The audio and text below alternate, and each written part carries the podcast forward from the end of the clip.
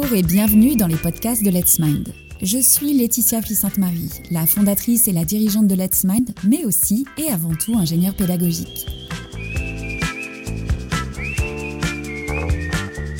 Bienvenue sur ce quatrième podcast de Let's Mind sur le thème de la granularisation par l'approche compétence. Alors, pourquoi parle-t-on désormais de granularisation? Ce terme vous est peut-être familier ou à l'inverse, vous l'avez déjà entendu quelquefois sans jamais bien comprendre à quoi il pouvait faire référence exactement. Auparavant, nous parlions de découpage des formations par module, soit la modularisation. Alors pourquoi le vocabulaire de la formation évolue-t-il ces dernières années? Comment en sommes-nous venus à parler de granularisation? Et qu'est-ce qu'exactement la granularisation? Pour clarifier tout de suite les termes employés. La modularisation, c'est le découpage des formations par module de formation. Chaque module correspond à des objectifs identifiés en termes d'acquis d'apprentissage. La granularisation, quant à elle, c'est le séquençage des formations par grain pédagogique. Chaque grain pédagogique correspondant à un seul objectif pédagogique à atteindre par le participant. Ce grain doit être objectif, évaluable et autonome.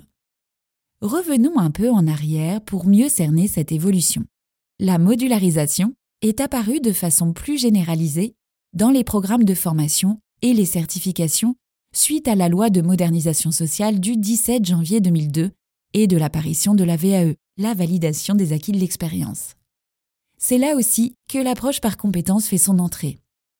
En effet, nous parlions jusque-là de thèmes ou de blocs souvent regroupés par discipline, par exemple le droit social, les mathématiques, ou encore de façon plus opérationnelle, la fabrication du pain, les éléments de cuisine en menuiserie.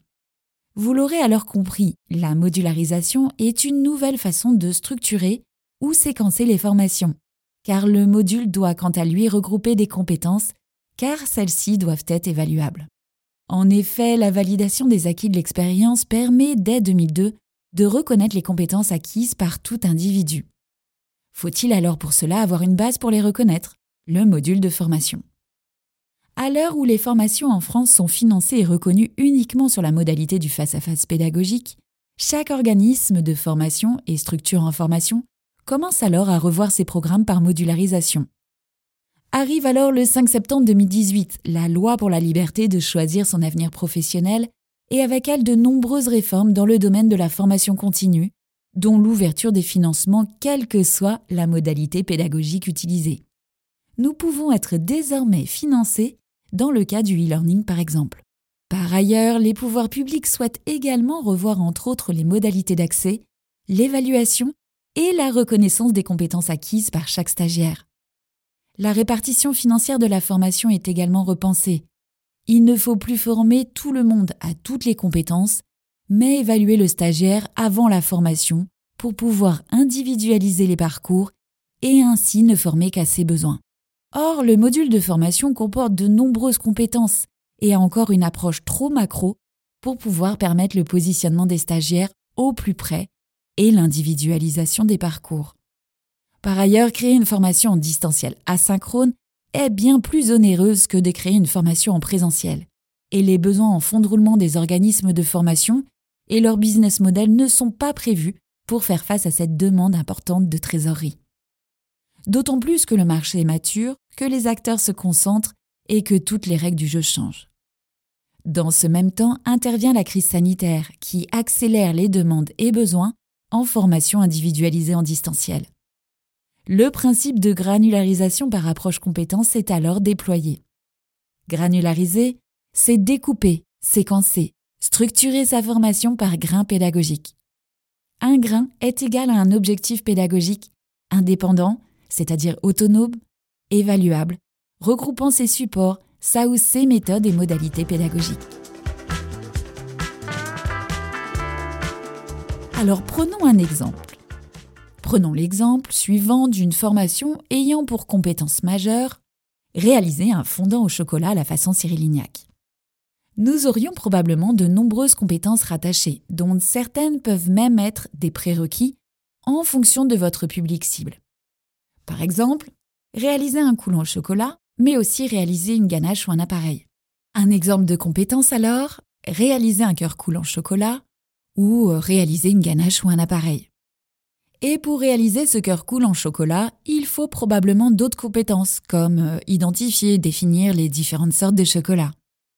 Eh bien, le grain pédagogique, ce sont les plus petites compétences à atteindre. Dans notre exemple, identifier les différentes sortes de chocolat.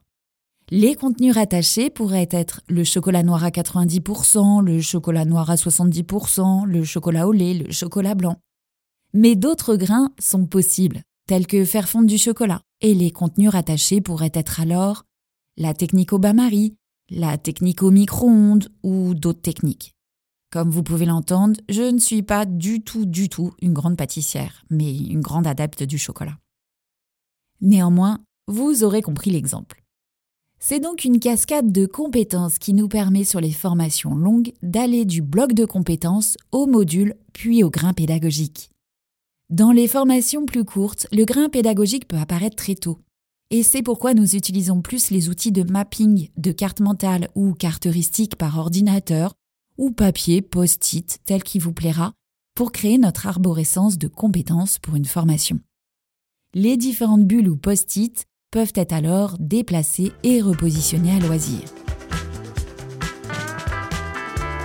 On me pose souvent la question de la modélisation d'un grain par sa taille, sa densité. Combien de temps doit-il faire? Je n'ai pas la réponse, mais je peux vous expliquer pourquoi. À la base, le grain pédagogique provient de l'analogie d'une grappe de raisin. La formation ou le module étant la grappe, et chaque grain de raisin un grain pédagogique. Cela reviendrait à dire que chaque grain est identique, et cela je ne le crois pas. Je préfère vous emmener dans une autre analogie, celle d'une maison Lego. Imaginez une maison Lego avec une porte, des fenêtres, un toit. Nous avons tous essayé au moins une fois d'en construire une, non? Eh bien, votre maison Lego, c'est votre formation.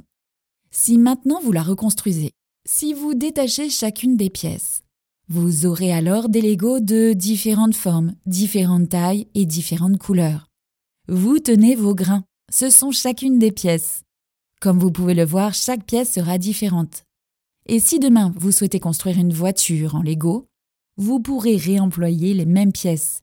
Et bien sûr, vous aurez besoin de nouvelles pièces, des roues, des essieux, etc. Eh bien, c'est cela le principe de la granularisation.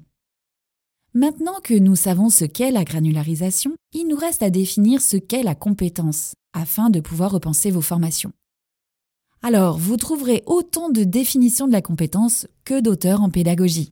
Je vais donc vous partager la mienne. Je dis la mienne, mais finalement ce sont celles d'autres, lues, partagées.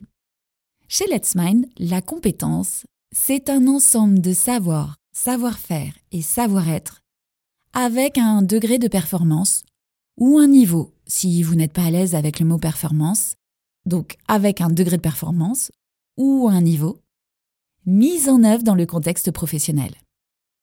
Une compétence, c'est donc mise en œuvre dans le contexte professionnel, sinon nous parlons plutôt de capacité. Pour France Compétences et l'écriture actuelle de bon nombre de titres et de diplômes, la différence est peu faite, car cela reviendrait à différencier les diplômes et titres, par exemple, à faire la différence entre un titre ou un diplôme obtenu par la voie de l'alternance de l'apprentissage et ceux en formation initiale ou continue. Mais reprenons. Comment déterminer un degré de performance ou un niveau et comment formaliser ses compétences? Deux auteurs nous aident pour cela et font référence. Il s'agit de Benjamin Bloom et Robert Mager, tous deux psychologues américains spécialisés en pédagogie.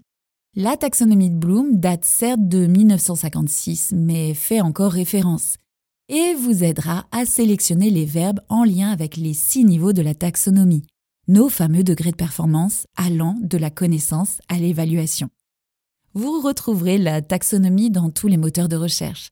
C'est une aide précieuse à afficher dans son bureau. Robert Maguire, quant à lui, fait référence sur la formalisation des objectifs pédagogiques. Je vous conseille d'ailleurs son ouvrage Comment définir les objectifs pédagogiques chez Duno, qui non seulement vous permettra de comprendre les techniques utilisées, mais qui est aussi un petit bijou pédagogique grâce à ses renvois de pages et son humour. Enfin, en dehors des verbes d'action à utiliser, la formalisation de vos compétences doit être objective et souvent sont utilisés de nombreux termes très subjectifs, tels que euh, pertinent, cohérent, bon, bien, etc. Demandez-vous alors ce que cela signifie véritablement en termes de critères, car une compétence correctement établie prépare d'ores et déjà son évaluation. Vous avez maintenant les clés pour repenser vos formations par granularisation par approche compétence. C'est un exercice qui peut paraître long et fastidieux. Laissez-vous le temps. Réalisez des séances de maximum une heure, puis laissez poser votre ingénierie pour revenir plus tard. Si vous bloquez sur des terminologies, attendez une journée. Votre cerveau fera ce travail pendant ce temps et la solution apparaîtra. Peut-être qu'apparaîtront aussi d'autres envies de repenser vos formations par de nouvelles ressources, de nouvelles activités, des modalités différentes. Je vous souhaite de belles créations pédagogiques et à bientôt dans un prochain webinaire ou un prochain podcast de Let's Mind.